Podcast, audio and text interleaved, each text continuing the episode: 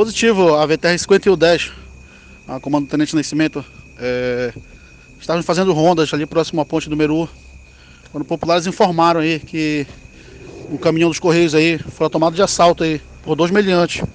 De imediato aí a viatura e a guarnição se deslocaram é, para fazer rondas aí na extensão aí da, da 151. Foi que no momento em que a gente conseguiu localizar aí o, o veículo estava na área de mata.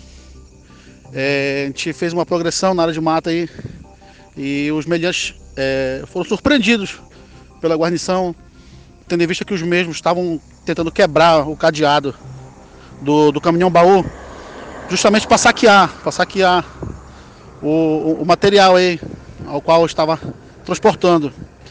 É, no momento em que foram surpreendidos aí, os dois elementos aí estavam com revólver calibre 38 e efetuaram aí alguns disparos contra a guarnição, que, que foi repelido aí de forma proporcional à injusta agressão aí por parte da guarnição.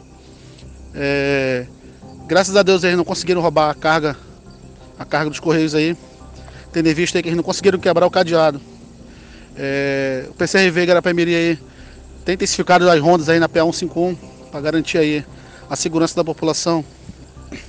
E foi isso aí, graças a Deus aí, mais uma ação aí meritosa aí da, da, da guarnição. É importante frisar aí que semana passada também foi preso o Nacional Vulgo Juninho aí, foi acusado aí é, da morte de um, de um taxista de Barcarena. Inclusive esse caso teve grande repercussão na região. É, ele foi abordado na PA 151. É, como a gente verificou também que ele estava muito nervoso. É, a gente conduziu para a delegacia e perante a autoridade policial ele confessou a participação no crime do homicídio do taxista.